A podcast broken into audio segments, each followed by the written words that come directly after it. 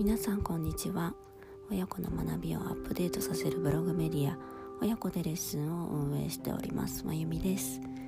今日は第95回目の放送です。どうぞよろしくお願いします。今日は前回の放送で時間管理とか時間の過ごし方を見直す際におすすめのアプリをご紹介したんですけれども今回はその続きのような内容で一日の時間の過ごし方を見直す際に自分でコントロールしやすい時間とコントロールしにくい時間っていうのを意識すると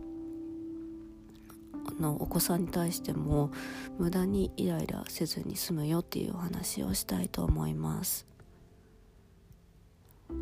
特にお父さんお母さん小さいお子さんをお持ちの方は自分でコントロールしやすい時間とそうでない時間帯っていうのがあると思うんですよね。例えばお子さんがまだ寝ている時間っていうのは自分でコントロールしやすい時間だと思います。でもお子さんが起きていたりですとかあともう少し大きいお子さんでしたらあの学校から帰宅した時間帯とかはやっぱりお子さんから何か頼まれたりとかあの幼いお子さんでしたらあの泣いたりとかあのおむつを替えたりとかそういうふうにお世話をする時間っていうのが増えますのでどうしても自分であのやっていることを中断させなければならないケースも多々あると思います。そのようなコントロールしにくい時間帯に自分のやりたいことを組み込んでしまうとあのお子さんのお世話とかあの宿題見てとかそういう、えっと、やってほしいことを頼まれたりとかして中断せざるを得なくなることが多いと思うんですよね。その結果思うように自分のやりたいことをやらなければならないことがスムーズにいかずイライラとしてしまうことも多くなると思います。なのでコントロールしやすい時間帯とコントロールしにくい時間帯っていうのをざっくり分けて自分のやりたいことややらなければならないことは自分でコントロールしやすい時間帯にあの済ませておくっていうのがあのお子さんに対してもイライラしにくくなるポイントかなと思います。私の場合はあのコントロールしやすい時間帯っていうのがあの早朝の時間帯だと思っていてこのラジオを収録しているのも毎日、えっと、6時前後に収録しています。またあのえっと、オンライン英会話とかもあの早朝の時間にあったりあとヨガをしたりとかブログを更新したりインスタの投稿を作成したりなどあの仕事以外のやりたいことをこの早朝の時間帯に集中してやっています。なので私にとってこの早朝の時間が自分のコントロールしやすい時間帯でやりたいことをできる時間っていうふうに考えています。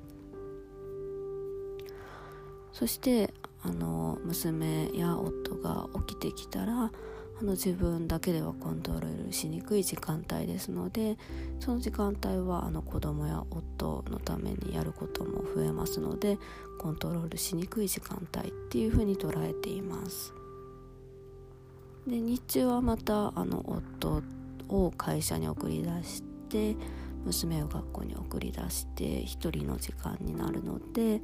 この日中の時間帯もあのコントロールしやすい時間帯ということでこの時間帯にあの仕事を一気に終わらせるようにしています。ね、娘が学校から帰ってきたらまた自分だけではコントロールしにくい時間帯ですのでそこは割り切って考えて娘が例えば宿題できないとかわからないって言ってきたらなるべくサポートするようにはしてるんですけれども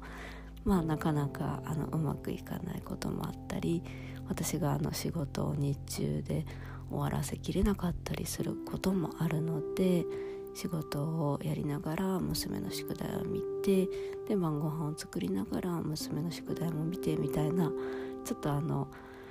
あのコントロールしにくい時間帯のゴールデンタイムに突入するのでそこはあらかじめ自分でも意識してあの覚悟しておいてあまりイライラしすぎないようにしています。